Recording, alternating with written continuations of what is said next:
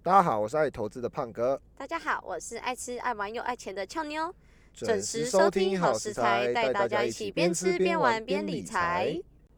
哎，胖哥，我们在诶，第三集不是有聊到期间，其中一间好公司是迪士尼吗？是对啊，你最近有发现还有一个比较大的新闻吗？四月份的。你说我听听，好，哎，你真的不知道哦？我可能知道。好啦，那当然就是它的复仇者联盟园区要正式开幕嘞。本来是定在那个啦，去年夏天，但因为全球疫情嘛，所以就延宕到今年的六月四号。对，对啊，但是其实陆续迪士尼在四月份也都开始重启营业啦。也对啊，所以其实你看，我注意到这个原因，就是其实我在呃两三年前，我我去过的迪士尼是香港跟日本，然后一嗯进去就会忘记所有的烦恼。真的，你知道他们他们的人员都很敬业，就真的是一个很开心的氛围。所以其实比起迪士尼的话，我觉得虽然环球影城的那个游乐设施比较刺激啦，但是迪士尼让更多人觉得有那种呃呃现在，对现在那个欢乐，然后无忧的一个气氛里面，我都觉得我这么负面，其实不没办法去应征迪士尼的工作、哎，对啊，你看那个新闻，还有那个小朋友不小心跌倒，史对，迪奇又跟着跌倒、哎，超可爱的。史迪奇跟着跌倒，对，就是他看到有一个小朋友要冲向他，然后跟他拍照，就后来小朋友跌倒了，然后史迪奇就跟着一起在翻滚，在地上翻滚，然后哇，对啊，然后扶小朋友起来，这个很很温馨，很很可爱哎、哎，对啊，我干嘛要自己假装跌倒？哇，那很适合爸爸妈妈 带带小朋友们去。对，其实不不嗯太，我我其实不太适合在那边当工作人员啊，我比较适合当游客就好。好啦，其实 回归到这个，怎么就讲到迪士尼，是因为其实我最近因为开始疫情慢慢的减缓嘛，就嗯还还是就很想出国嘛，大家都对觉得很在在那个在那个期望未来可以开放旅游了嘛，可是目前我们只有博流嘛，旅游泡泡啊，对对啊，然后其实那时候因为美国其实我没有去过啦，对对，可哦是、嗯，可是我其实最想去的其实就是加州，对，嗯然后刚好其实那个复仇复仇，哎，我今天怎么一直吃复仇者联盟，复仇者联盟，它其实就是在加州那边，然后它虽然这一次。的开幕，可是它目前只有限制十五趴的游客载量，其实很，其实其实很低，但是已经很开心，因为是一个很大的要进啦。就是说他入场的人只能占满载量的百分之十五。对，而且重点是只能是加州居民，目哦前、对啊，所以其实还没开放全球啦。可是他们的那个啊财、务长其实有提到说，他们都感受得到大家世界各地的游客想回到乐园玩的哎热情确实确跟渴望。真的真的。啊，不是不是财务长啊，他们的他们的那个负责人啊，哦，对啊所以其实他也有提到说，因为去年疫情的影响，其实他们的乐园营收缩水了一百六十五亿的美元，可是嗯。损失大概占总营收的二十五趴，其实蛮嗯。高的。但嗯，其实第三集胖哥你不是有提到说，其实整整体迪士尼在去年收对前年跟呃疫情当年的营收影对响，其实才损失几十亿耶，代表他呃，我我补充一下，不是损失几十亿，他是一样赚了六百多亿的美金。嗯嗯对，可嗯是它相较于前一年只短少了四十几亿，换算成百分比的话，大概连百分之十都不到。那其实对他因应疫情做到做出来的这个公司决策非常的迅速、哎，对，转向的速度嗯以这么大型的公司来讲是非常快。然后，呃，如同第三集讲的，我们就不赘述了。就 Dis Disney Plus 的那个成长速度其实真的，很快嘛，因为 Netflix 啊、大家可以回听，Netflix 花了十年的时间嗯，啊，到一亿啊，Disney 冲到一亿大概不到一年的时间。对啊，因为我我会我会注意到迪士尼的原因，当然就是起初是因为那个嘛，它的那个乐园开放嘛。后来我有发现到，其实我去年五月的时候有买过它的股票，哦，而且我大概买在一六点五。因为我后来我回去看一下我的记录，我发现其实我买过迪士尼的股票，那重点是我两个礼拜就卖了，我两个礼拜赚了五趴我就哦你这。个你这个转折的 速度，连我开口叫你请客都来不及，你就已经。我两个，我想说，我才买两个礼拜赚五趴，我就卖了。我跟大家报告一下，现在迪士尼的股价是一八七点二六，前一天收盘价，所以按照俏妞卖出的价钱，我我我卖一二二左右。一二二，也就是说你卖出之后到我，有我数学已经算好了，我大概只要我不卖，我大概现在已经赚六十趴了。这只股票一年的时间从去年五月到现在，哇哦，差不多差不多十一个月啦，哇没关系啦。其实我中间做了三个波段，我我买完之后，我又大概我在一二二点多卖掉嘛，对，就我大概又在一六点六又再接回来。可是我我那次很聪明，我接回来之后，它跌到一一点五，因为我只买便宜嘛，我又再加码买，对买完之后一二九又 sell，又、啊。又卖掉了。啊，所以好啦，不管怎么样，反正这个就是呃，台语有一句说“探不赢”，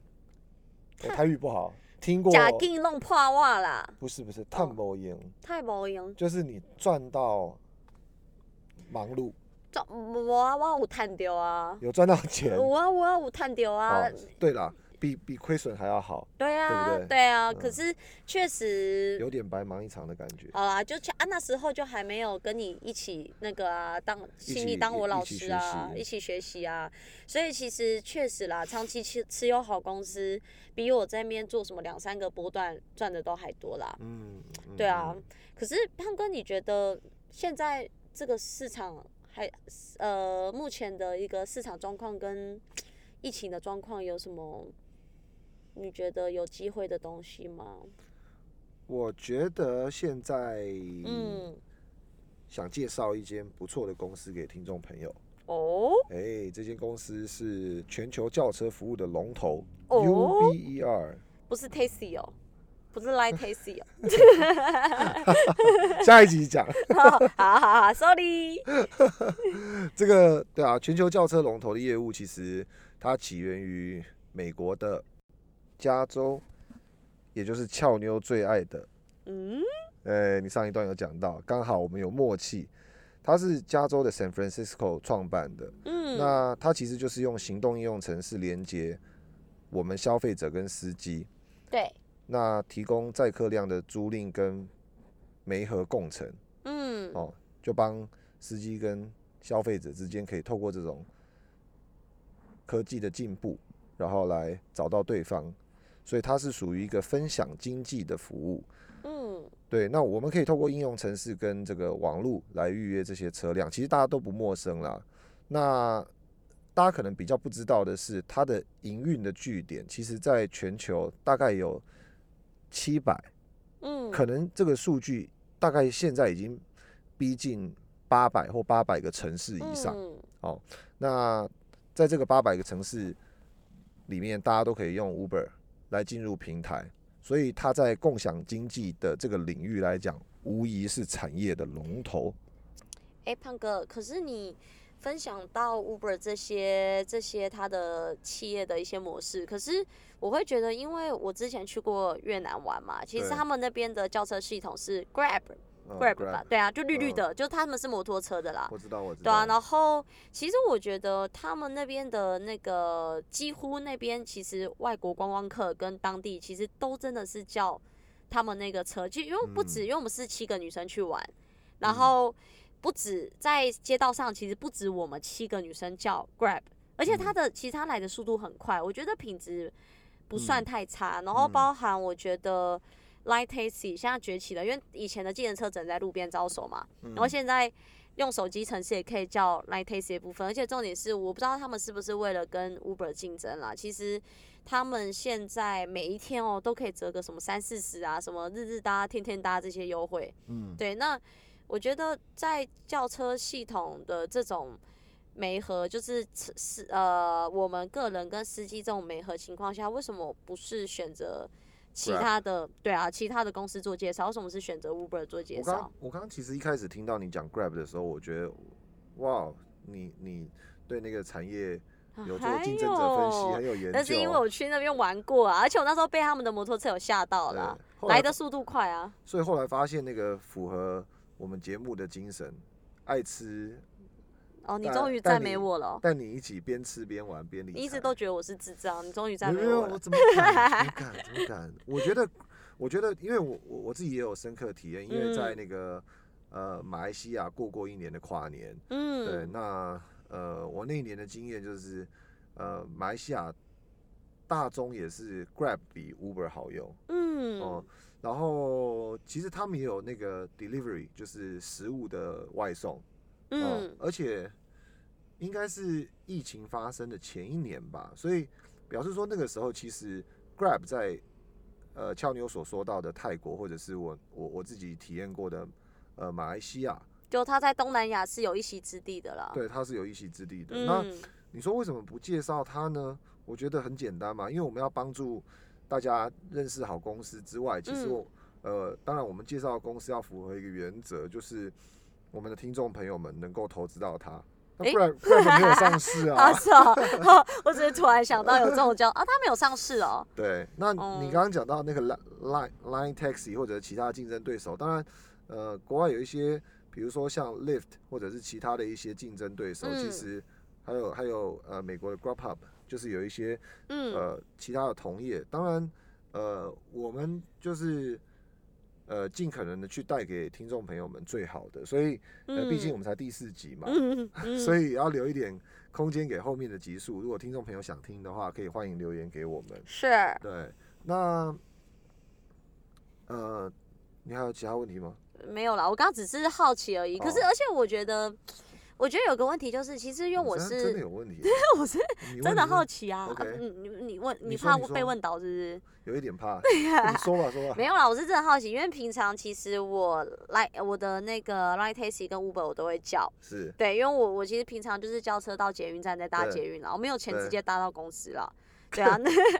可是你看哦、你知道你知道其实不是啊，搭捷运本来就比较快啊。然后你看，其实我我之前就遇过至少两次吧。你知道嗯我一上，我有时候早上是搭那个 Light Taxi，对，对然后我搭的时候，其实就那时候司机大哥竟然问我说：“哎、妹妹，你你你有用过什么？你有叫过 Uber 这个车吗？”我说：“哎、有啊。”我说：“我就是你们的车跟 Uber 车那个啊互互相叫啊，对对啊，看哪个车比较快到跟折扣比较多嘛。”对，对啊，然后他就说：“是哦。”他就说：“嗯，那你觉得为什么？”呃，Uber 可以吸引到这么多的人可以搭，我发现觉得那个司机好为自己的公司在问问题哦。对，对，我就说，因为我觉得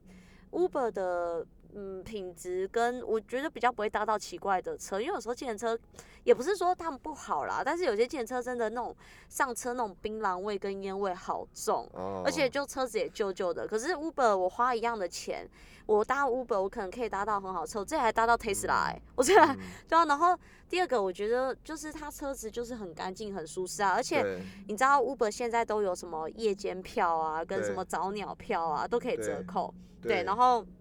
我就跟那个那个司机大哥，建车司机大哥，那个那个聊了一下天，对他就说，对啊，你看我们公司看到客人流失之后，对，我们就开始弄什么日日搭、天天搭，我们一天折三十，一天折四十。我就说，哎、这个真的有效。我说，我说我今天会叫这个，就是因为今天有折扣四十，然后我搭到捷运站才呃才大概花八十块，所以我又折四十，等于我只花四十块。我就说，哇，我搭个 Uber 可能要一百块，一百哇一百二。真的精打细算。有呢，我小知足啊，对哦啊，你去积少成多，聚沙成塔啊，慢慢累积下来啊。所以，我其实觉得这样听你分享哦，我觉得确实 Uber 是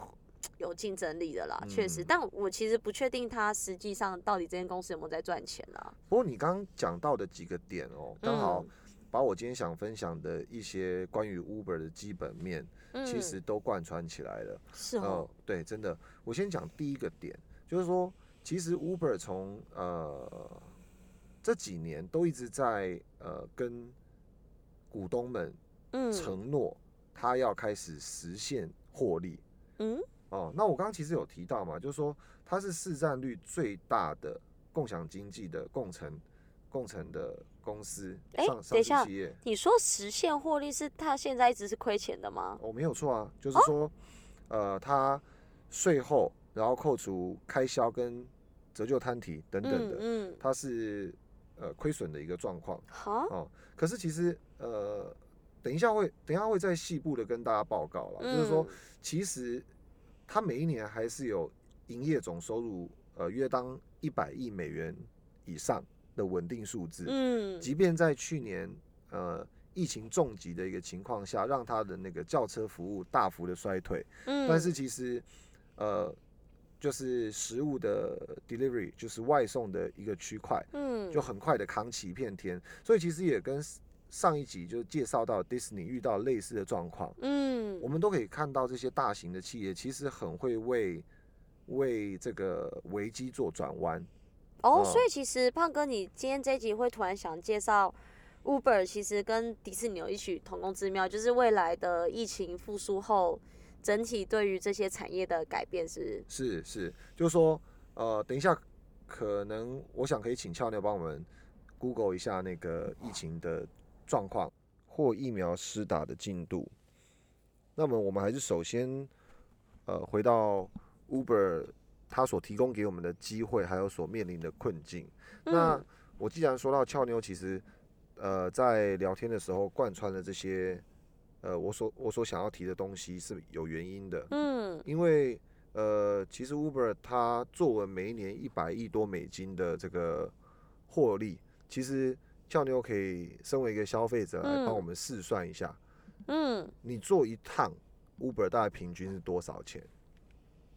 嗯，可是我一百多块上下，一。百可呃，我坐到捷运站大概一百多块上下，可是我有时候会从东区坐回家，大概要三四百，好好贵哦。所以，所以顶多是百来块或者是几百来块的一个消费，对不对？嗯，是，OK，那呃，你可以思考一下，就是呃，我们有提到它的营收到达了上百亿的美金，也就是嗯。三千多亿的新台币，嗯，这个数字是相当惊人吧？哎、对耶，就我哦只花一百多，我我就以我一个平均消费者，假设只有几百块来讲的对话，也就是说，其实 Uber 它很厉害的地方，就是你可以把一个这么不起眼的 business，它可以发展成这么大的经济规模，所以相嗯对来讲，它当然是具备全球瞩目的一个一个企业。那嗯我们可以从它的这个早期的初始投资者来看 Uber 这家公司。好，Uber 它是在二零零九年三月创立的。那其实它有做过好几轮的筹资。其实创立的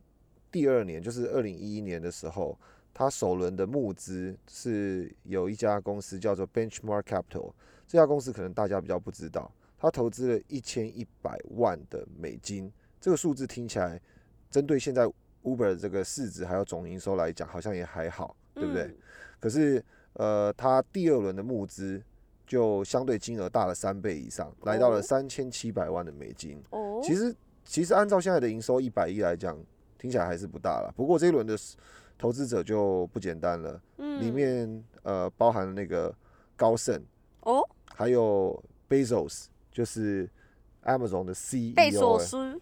啊，贝贝 贝你是什么？你怎么？那个 贝索斯，台湾国语？抱歉，我今天是吃螺丝，拍对有谁拍谁，贝点严重。索斯，对，所以所以其实嗯呃，你可以知道，就是说，呃，我们讲到全球瞩目之外，其实有很多资金来来呃各路的去投资它。哦，那当然还有第四轮、第三轮、第四轮啊，第五轮的募资，比如说像第五轮的募资就获得百度投资了六亿美金，哇，相较于早期的规模啊，百度百度是在二零一四啊，这也太所以差太多了吧？对，所以你看，从零九年的千亿到这个一一年的三千亿级的这种投资，嗯嗯一直到二零一四年，哇，百度它是投资了六亿美元呢、嗯，对，所以呃，当然这就充分展现了就是呃这家新创公司所被各界看好与是认同，但是相反的，这这件事情其实也是一个两面刃，就它是另外 Uber 呃另一个层面的隐忧，因嗯为接下来我会讲到它的挑战，就是像它为什么会损失，其实它的营收上百亿美金，可嗯是其实要经营这家公司是相当的困难。嗯。Uber 它 guarantee 说它要呃实现获利，那其中他做出的几个改变，就是在去年二零二零年初的时候，他说要做出的几个改变里面包含他要呃退出东南亚的市场，并且把东南亚的市场卖给你刚刚所说到的 Grab 哦啊。哦，原本他想进军东南亚市场哦，对，还有甚至包含，比如说像中国滴滴滴滴打车的这个，对这个恶斗，其实也是非常久，就是、嗯就是他们呃这个行业很奇妙嘛，就是呃，第一个他要养司机，所以他要其实他很多的开销在给司机补贴。那补贴的方法还蛮蛮雷同的，就是每一次他可能想要激励，比如说他最近可能又发了一轮一轮那个激励奖金，嗯就是说，呃，Uber 他当然是以次计计薪酬，论次计薪酬，嗯然后每周发薪。可是，呃，我想如果假设我们听众有那个 Uber 的司机朋友，可能我不晓得国内是不是这样的状况，但是针对呃国外的部分的话，它的激励奖金是以总趟数来计的。哦。比如说你这个月有一百二十趟嗯。啊，一百三十趟，诸如此类的，那我嗯就会给你一轮激励奖金。额外的这个 bonus 对，那 Uber 其实它，当然我我我我不能站在 Uber 司机的角度去替他们发声，说这件事情对他们来讲到底多不多或公不公平。可是我每一次看到 Uber 光激励奖金拿出来的预算，常常就动辄一亿美金、哈，两亿美金，因为全他给员工的，啊，不是给员工啊，给司机的，对，因为因为他全球其实已经有五五百多个国家，啊，对不起，嗯。不对，五五六百个城市、七百个城市以上都有都有嗯 Uber 嘛，所以司机嗯。也是竹凡不及备载。哦，你讲的是总体的额外奖金啦，全球，对全球，你看开嗯支，第一个很很庞大的问题就是补贴司机，嗯，这是很直接的。那嗯司机的成本绝对降不得嘛，因为你降了就等于公司是啊，掉掉营收对，哦，所以这件事情是不能掉的。问题嗯是，你对客户的价钱嗯。不能涨，所以我为什么说你贯穿了我想要提到的东西？因为你看，只要 Line Line Taxi 啊嗯 Line Taxi 或许我我不知道，我没有对他做过 due diligence，但是你如果假设去，我我不晓得那个 Line Taxi 有没有上市，但是你看以你一个消费者最简单的直觉而言，反正他给你四十块你就跳槽啦，嗯你是没有 你是没有忠诚我没有忠度的嘛诚度啊，对，你是没有忠诚度的，所以嗯基本上他就面临一个状况，就变成说我对司机不能省钱，嗯，因为司机都是我的衣食父母，可是我对于客户又不能涨价，是。所以我我要相对来讲去多赚到钱，其实就是一个非常大的挑战。所以你今天帮我起的头，我们真的很有默契，就非常好，就嗯我也符合我们节目的精神，好食材嘛。我们当初你找我做这个节目，我们就无非是要从生活中，嗯，从吃喝玩乐中发发，就是找寻投资的机会。所以嗯今天提到 Uber 这家公司，其实它呃所有的这个呃看好程度都是非常叫好又叫座的。可是相对来讲，听众朋友们听到这边大概也知道说，他还哦是有他的困境啦，对他的困境其实是蛮难去被解决的。那当然，其实他的决心也非常庞大。比如说，像他之前，我们今天因为时间的关系，我们就稍微讲的简简单一点点，就是像比如说，呃，他之前甚至有呃在发展他自己的那个自动驾驶嗯。的团队、研究团队，还有甚至他有一个这个空中。空中飞车的集团，他曾经并了一个空哦。中飞车的集团，后来我不晓得是卖给 Toyota 还是卖给谁，啊嗯，然后然后自驾车它也是一个放弃的领域，嗯，所以呃，其实我们刚刚提到，呃，他面临的这个司机给付跟这个乘客不能涨价的一个问题，然后加上呃几个缠斗很久的市场，花了他非常多的广告费嗯。啊，比如说中国滴滴打车啊这些，或者嗯是那个东南亚的 Grab 都是一场恶斗，嗯，所以他要获利的方式，我们可以看得出来，他做了几个非常大动作的改变。第一个，他把那些这些研究的这种嗯。团队全部都给卖掉了，打包嗯。卖出了、嗯。啊。第二个就是我们讲到的 Grab 啊嗯，他直接把公司给卖了他。嗯。啊，然后还有几个就是比较、哦，他就是把那个他觉得没办法打入那个市场的竞争力，对就是比较焦灼的市场，就宁卖可出啦，对宁可降低成本，对，宁可专注于在自己市占率高的市场，而不要去花过多的，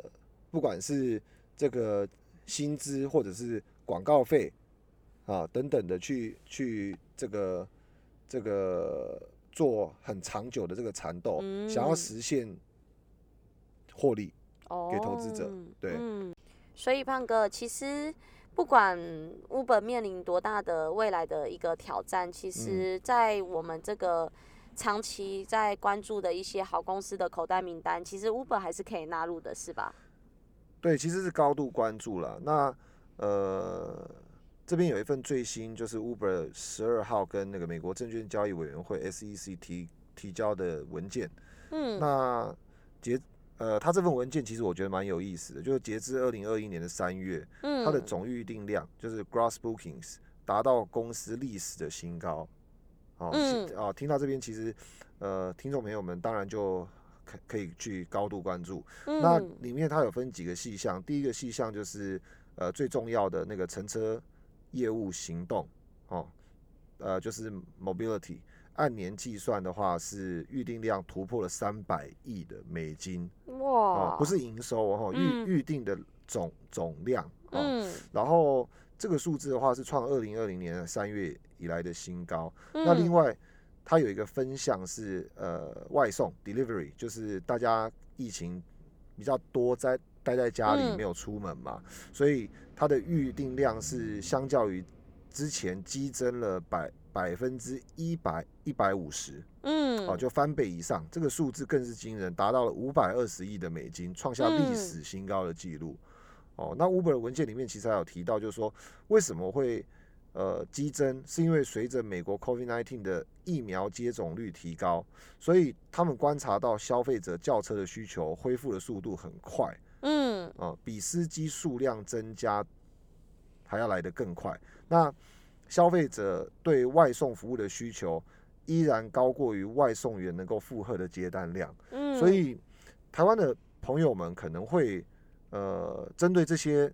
提交出去的报告，嗯可能会有一些不一样的看法。我相信，因为嗯我我们其实呃不管是媒体散播，或者是我们的在台湾的这个活动，确实嗯是感觉好像蛮算蛮高度自由的。嗯没有美国那种好像我我我寸步难行，或者是出去就会中标的这种这种危机感嘛。嗯，所以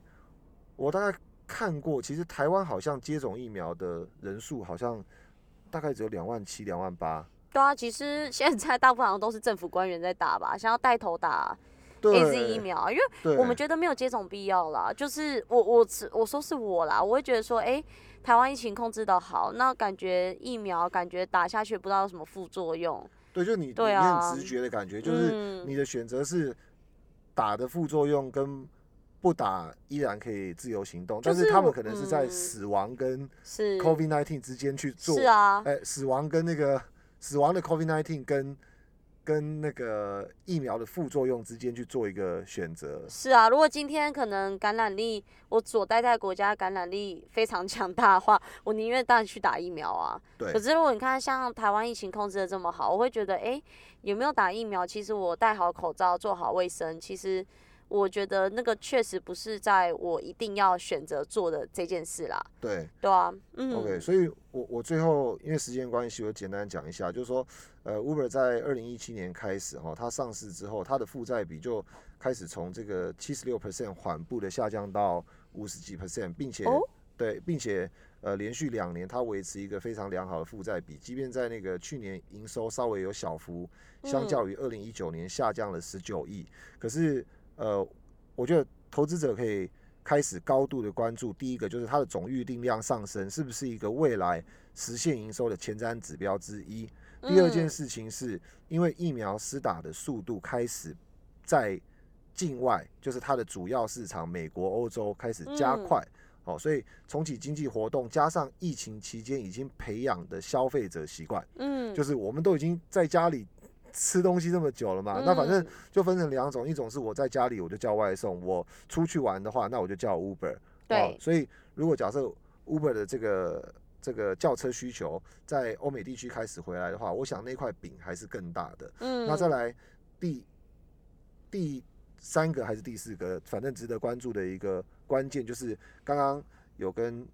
俏妞跟听众朋友聊到，就是说 Uber 它有实现获利，对股东实现获利的这个决心，所以嗯他把几个主要的市场卖出了之后，第一个他会拿到大量的一次性现金对，啊，第二个部分的话，他会减少很多在呃恶斗地区的经常性的开销，是，所以这些节省下来的资金跟开销，它就呈现回这个嗯负债比上面，就马上的嗯你 rating 会变好看。然后第二个部分的话，就是这些资金可以在未来有需要的时候，可以运用在更有更有效的这个投投资领域里面。嗯，所以我们可以看到，其实它的股价从今年的低点，哦是呃二月初，一月底二月初，它的价钱是四十七点一五块。哦哦，我刚刚看了今，年吗？二零二一年的吗？二零二一年最低是对嗯，四十七点一五。块，嗯嗯，一月二十，我看一下，一月二二十七号，好、是那目前已经六十点二二块。哇，啊，对，所以应该有大概两成以上的涨幅。那我认为目前来讲的话，以 Uber 的总市值一一二四点五三亿来说，或许还有更多的市嗯场分配空间，能够有嗯机会推动它继续往上。那不要忘了，这个早期一二三四轮的投资者都是非常有名的大企嗯业、或真者是大公司，所以我想他们背后应该有比我们更博大精深的考量，所以永远投资可以站在巨人的嗯。肩膀上去思考。真的，哎、其实听胖哥你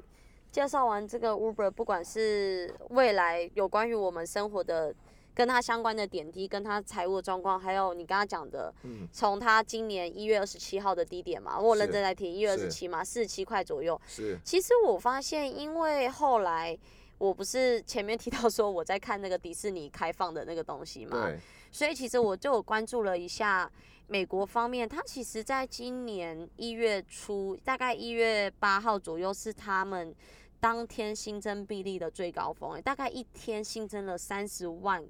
左右的哦，病例、耶、？我以为最高是二十几万。没有三十万到一月初，然后我就想说，这个跟 Uber 嗯可能在一月份叠价。也有可能有一定的可能啦，有一定的关系，因为其实像他们这一次说要开放，是从四月份开始开放迪士尼的那个游游游客量嘛，就开始重启乐园。因为其实在他一月份创了高峰后，当高峰后，它单单日大概新增了三十万三十万人左右。其实它到昨天四月十八号，Google 真的蛮好用的。其实它呃一天的新增病例变从三十万掉到剩四万呢、哦，四万左右那真的是对啊其实。已经回到像去年七八月的时候了，因为大概去年是四月份开始疫情扩散嘛，在欧美对国家，那大概一天当时新增大概是三三万到四万左右，可是一直到今年，一直到一直到。呃，前几个月为止，不是还有什么变种病毒嘛？对然后又到一月份，可能美国当时的疫情高峰。可是对，就像胖哥讲的，我觉得他们的人真的是有施打疫苗的一个一个观念啦。因为其实像应该是迫迫不得已吧？对，因为他们接种的剂量真的是很惊人哎、没光有啦，其实这里面可能当然还涵盖，就是说，呃，嗯疫苗的这个制造研发速度嗯提升哈，然后另外就是成本的降低，然后运送的技术提升，嗯，这嗯，些都是我觉得让让美国这个经济活动量从各方面的前瞻指标看到进步的很大一个原因。那我觉得还有一个就是他们普遍现在开始。我觉得有一点防疫意识啊，虽然很多人还是对他们有一个不好的 image，但是说老实话，嗯。有一些呃，美国最大的就是很多公开赛事嘛，什么 MLB 啊、嗯 NBA 啊，嗯那其实你可以看到最明显的就是 NBA，他们常常因为那个呃疫情的控管，说延赛啊、停赛啊，哦，对啊，真的是说，，那呃是因为他们的球员也染染染到新冠疫情吧？对，或者是说接触，嗯，对他们只要有接触，他们可能就会稍微去去控制，怀疑可能嗯性的话，可能就会去控制。那你看以前的 NBA 啊，球场当然希望能够获利嘛，所以卖票是座无虚席。嗯，可是嗯现在的这个场边几乎是没有太多的观众，所嗯以我觉得他们的防疫的意识也提升，并且你看到球员在呃下场休息的过程中，他们也马上嗯会把口罩戴上。是啊，因为以前之前我们对于他们国家会觉得说，哎，干嘛完全打死也不戴口罩？是啊，是啊，是 对对啊，，你看哦，像哦，刚刚讲到乐园，我那时候讲看查到一个蛮蛮，我觉得蛮可爱的事情啦。你知道啊，日本迪士尼啊也开放嘛，然后他们说 他们他们叫他们的游客在搭那个云霄飞车的时候是禁止尖叫、哎，我，这谁控制得住啊？这说禁止尖叫？然后美国说，美国那个开放的时候他就很可爱，他说，哦，我没有不准游客尖叫啦，不过我把口沫当然是列为。疫情管理的重要性啦，但是我看到日本那个觉得蛮可爱，他禁止个人大于消费者尖叫啊，我我怎么能控制得住？对啊，其实这都这这都是代表着全球的这个防疫的意识，其实提高到的，最高戒备的一个心态。嗯，其实甚至有时候现在出去吃饭啊，真的都会尽量想办法跟很熟的朋友都都尽量用公筷嘛。对啊，对啊没错，就我跟胖哥啦，也要用公筷啊，对，像有一些美国的朋友们，我听他们分享，他们有时候呃很喜欢办一些 home party 啊，然嗯，后他们甚至会要求自己的朋友在参加 home party 的时候啊，要付出那个那个检疫报告。哈？对啊，不然你你不 respect 别人，你就不参加。这个是哦，这个是美国发生的事情，所以其实呃，当然我们不是这个生计或者是嗯疫情的专家，可是嗯，从很多的数据去追踪，其实这很生活化，听众朋友们嗯自己也做得到。尤其嗯现在俏牛讲的 Google 那么方便，是啊你就，看到这些疫情的这个数字嘛。那所以嗯，你看美国施打疫苗，你说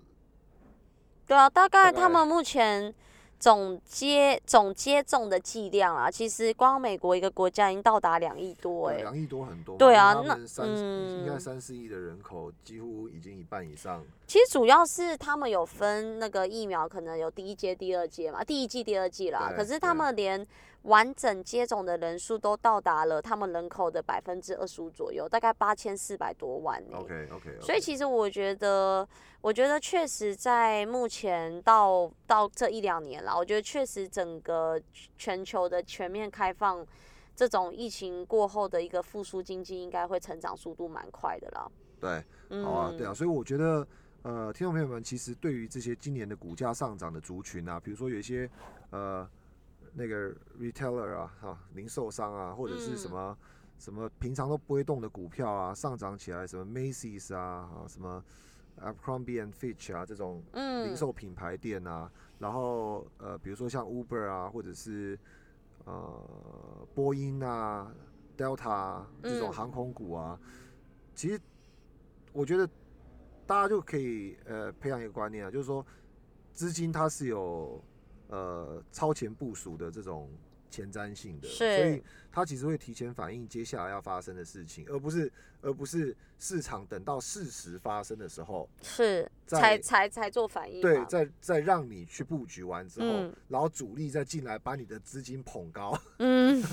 这个东西就是很可爱。所以其实第一集，呃呃，应该不是第一集，就是我们的那个 intro 那个告白篇，哦，其实俏妞就有提到嘛，他很他很常听朋友买，听朋友买股票，或者是呃看新闻买股票的时候，往往就是刚好买到一个这个营收的最高峰。嗯对，那我们绝对这个节目创办的宗旨不是为了要批评那个我的投俏资吗 不是 为了要批评俏妞而存在的。是吗？感觉对这个节目会创立，好像就是因为这样哎、当然不是，当然我们就是为了就是 呃学习啦，学习啦对，一，起学习的这个真这个动力，然后然后并且大家一起来挑选好公司，来创造自己的财富。对，嗯，所以真的，时间也差不多，那我们我们今天介绍好企业大概就是 Uber，然后谢谢那个俏妞有回去再 study，当然他是为了他的娱乐去 study 迪士尼啊，不过我觉得也给听众朋友们一个很好的 reference，就是说，呃，最后其实呃讲到 Uber 也好，Delta 也好，或者是这个 Disney 也好，其实他都点出了一个我们身为人不可能逆转的活动欲望。我我们嗯。真的大很多人身边的朋友啊，哦，然后呃，反正呃，同学也好，或者是或者是同事也好，就嗯，非常多人一直不断的表达 自己想出去玩的这种欲望，所以其实投资朋友们可以，当然这这是我们的信念，你们可以做参考用，但是我们相信，就是说随着呃医疗，好，再帮大家整理一次医疗嗯。的这个进展，嗯然后防疫的观念提升，嗯。啊，然后再加上运送成本的降低降低，啊，嗯，然后最后呃这些大巨人企业们他们的研判或提交的报告，你可以看得出来，他们也是认为在往好的方向去做前进。是，对，那最后人类活动的欲望，其实如果能够推升，相对的这些资产其实它是会有正常的轮动。嗯，应该会带来不错的这个效益啦。对，啊，所以呃，我们我们我们今天录了蛮久的时间，对啊，大概四十分钟，对我们在讲好企业。对，所以呃，希望听众朋友们能感到我们用心，然后我们也很快速的进入那个呃好好食物的阶段。嗯，真的真呃因为俏妞今天又呃特带你去别了，对吃个更特别的美食。哎，对跟我刚我们刚刚节目上有提到这个国家，哎，哎哎没有提到，抱歉，我突然提到吗？哎有想想啊没有提到，我讲没有我不过它也是。东南亚一部分，但是不在 Grab 的领域里面。哦，对啦对啦对吧对啦对啦，啊，因为因为呃，我们我们今天去吃的那个新加坡的排队肉骨茶，它是呃得过米其林指南的的肉骨茶，然嗯后、呃，如果我没记错的话，应该是二呃二零一五一六一七吧，就连续三年。都有得到米其林。那我我亲身的体验就是，每一次我造访新加坡的时候，在它的本店啊，都是大排长龙，而而且它它其实呃，就是店铺跟店铺之间，就是因为它它它是很传统的那种开放式店铺，好像台湾的小吃摊一样，然后环境卫生也不错，然后它其实隔了两个店铺之后，可能因为生意太好了，他又再租了一个店铺，所以嗯。所以他他就两个店铺在同一个街道上隔了两户，但是两户每一次去的时候都是大排长龙。啊嗯，哎、那而且我我今天带那个胖哥去吃才知道说，因为其实我真的本身没有吃过肉骨茶啦，因为我一直对他印象是中药，因为我其实也去过新加坡，可是我没有去吃他的刚刚胖哥讲的这么有名排队的名店，哎、然后我我刚刚好像没有讲到他的名字，呃，松发松发，对对，松发肉肉骨茶在那个台北市信义区松仁路五十八号的 B 三，就是就是那个地下三楼新的原版十三，对对对对对对啊对，来的朋。友听说楼上有那个躺着看的电影院，非常的豪华哎呦，啊。对啊，我是那时候我那时候会带你想带你去吃的原因，其实我我不知道原来你在新加坡这么喜欢吃，刚好刚好查到你喜欢吃的爱店，因为它大概 Google 评分三点九颗啦，当然没有像我们前几集的那些评分这么高，可是对我觉得就是我自己本身也蛮想尝试的啦。然后我知道其实胖哥蛮蛮常去新加坡的，所以所以你吃起来到底如何？你觉得？我觉得哦，嗯，说实话，我觉得它的口味，因为我不吃辣，所以我觉得它的那个招牌的那个大骨汤，我觉得嗯。胡椒好重哦，我哦觉得有点辣对。哎、我觉得，我觉得我刚刚吃完，其实我马上跟胖哥说，哎、我要去旁边买个天冷茗茶，就发现 那个不是天冷茗茶，它招牌是绿色的，其实是天冷茗茶。对，其实我想要说一下，就是因为那个呃，新加坡很流行肉骨茶，那其实它有几个很大的呃，算是竞争对手嘛，或者是比较比较有有那个人潮的、有口碑的这个肉嗯骨茶的店。嗯，那其中一个是松发，另外一个我记得叫发起人，还有第三个我我我不太记得名字。那总而言之，新加坡的三家我都尝试过。嗯，那俏妞刚刚有提到松发肉骨茶的胡椒味很重，如果听众朋友是有去过新加坡，也三家都吃过的，你会很清楚，跟我有同感，就是松发的胡椒味是相对最不重的。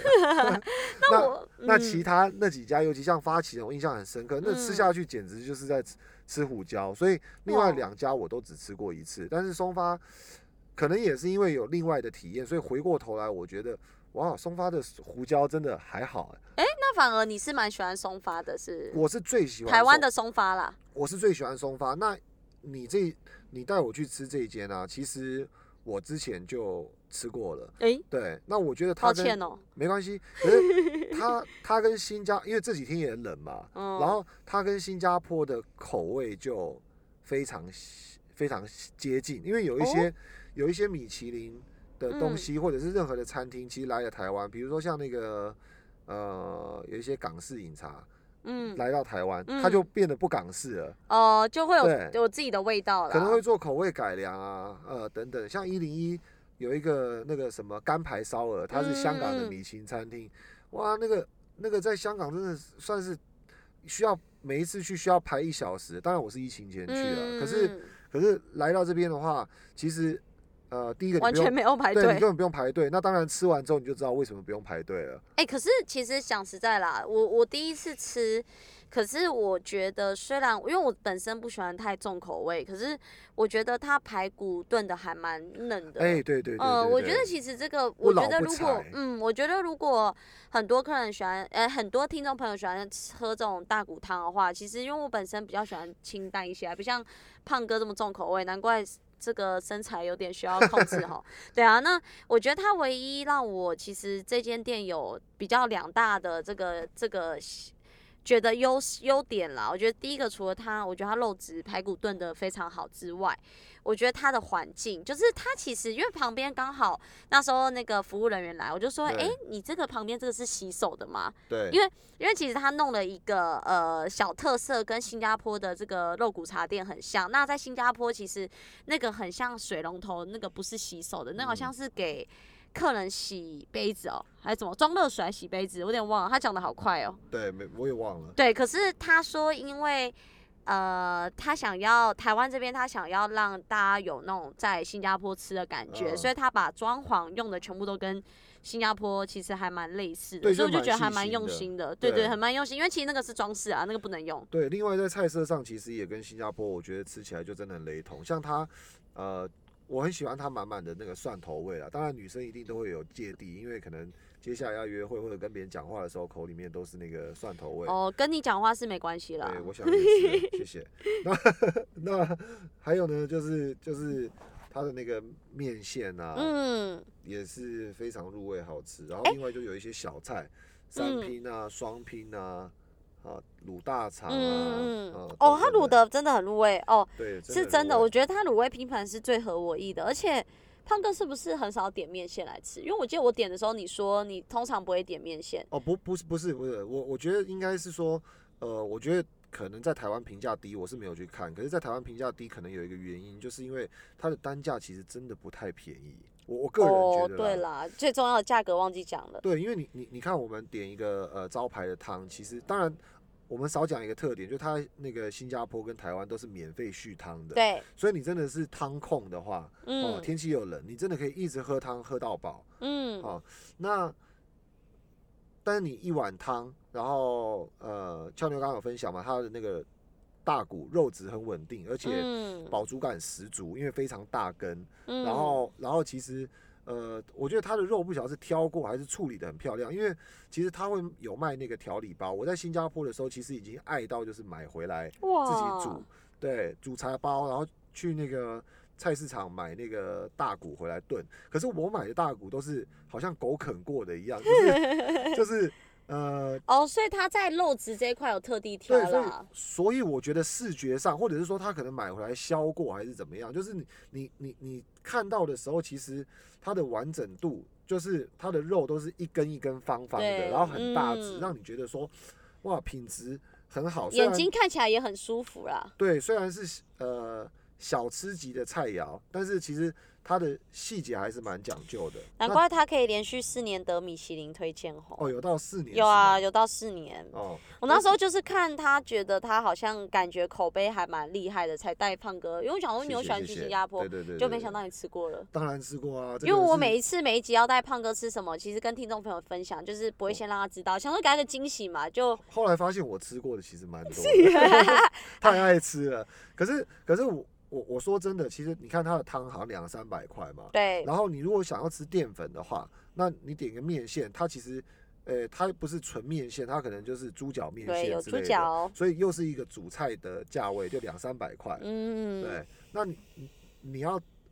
克服这样的价位，你一个卤菜拼盘两三百，然后两个卤哦菜，真的，对，然后又又又一个汤又两三百，然后吃起来其实如果两个人去点起来很容易，就像我们这样子。哎，对欸，我们这样其实花蛮多钱钱的，欸，七百吧，我们两个好像哦吃了吃了一千四，有吃到一千四，好像有哎、所以这个我我看一下我们的记录哈。对好哦，我要跟你讨债你一债。边看我一边对啊，我一边跟听众朋友分享，所以其实我们也是重成本，为了嗯录好食材这个节目，我们会不会我们会不会录到破产啊？对都没什么听众朋友听，然后录到破产。对我们俏妞真的吃东西是不马虎啊，对啊，然后松发肉骨茶没赞助我们，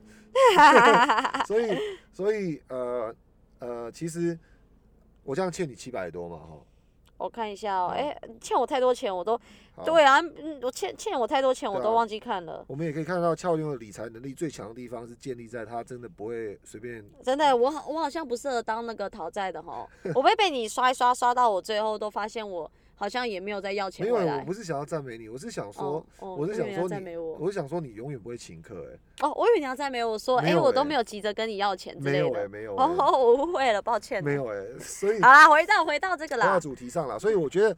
呃，要克服这个单价，其实还是有攻略的。其实反正你就是呼朋引伴嘛，你就是去呃我觉得三个人、四个人，嗯，我觉得对多一点人去比较能点到东西，因为我其实面线控，我看到面线我都会想点。对对，所以你点一个面线，其实如果你是好几好几个女生，甚至有有一个男生，那你你点几个主菜，点几个汤，大家一起 share。嗯，啊，还有一个小菜，其实这样吃起来就很丰富，然后汤可以一直加嘛。啊真的。当然松发听到可能会不太开心嘛。不会啦，服务服务蛮好的啦，其实服务蛮好的，对所以啊其实在这边也推荐给听众朋友，他呃这间的那个肉骨茶松发肉骨茶连续得到四年的米其林推荐，对，然后他台湾的座位啊，完全是空的，就是不用排你队。你不用排队，你去新加坡肯定保证一定要排三十分钟真的我还真的不知道、欸，真的，所以所以呃，俏妞吃的东西是跟那个新加坡维持品质很对等的一个连锁的这个米其林推荐。好，那今天就分享给听众朋友们，那我们时间也差不多了哦。所以我们就是今天总结就是。一间 Uber 好公司，一个松发肉骨茶，对推荐给听众朋友。对，然后呃，